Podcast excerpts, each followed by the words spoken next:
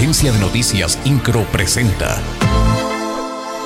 Resumen informativo. El secretario particular del gobernador Josué Guerrero Trápala dio a conocer que se alista una estrategia para hacer llegar el primer informe de gobierno de Mauricio Curi González a los sectores y municipios. En ese sentido, adelantó que días previos al informe, que será el 10 de septiembre, iniciarán una serie de reuniones, eventos y giras en los municipios, así como los diferentes sectores para informarles las acciones y avances por dependencia, área o proyectos.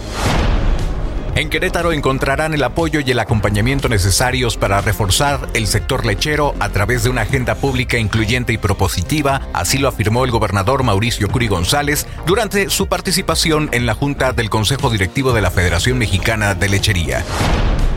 En el marco del programa Somos Querétaro, contigo prevenimos, el presidente municipal de Querétaro, Luis Nava, firmó un convenio de colaboración con Christian Holge, representante de la Oficina de las Naciones Unidas contra la Droga y el Delito, que permitirá continuar el trabajo conjunto para el periodo 2022-2024, con acciones de prevención de la violencia y la delincuencia.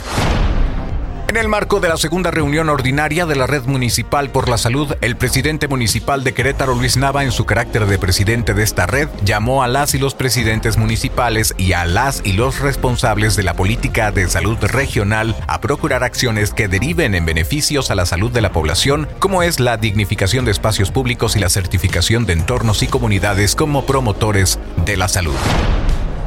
Se llevó a cabo la ceremonia de graduación de los 17 nuevos elementos policíacos que se integrarán a la Secretaría de Seguridad Pública y Tránsito Municipal del Marqués, evento en el que el alcalde Enrique Vega Carriles tomó protesta de ley a los nuevos policías.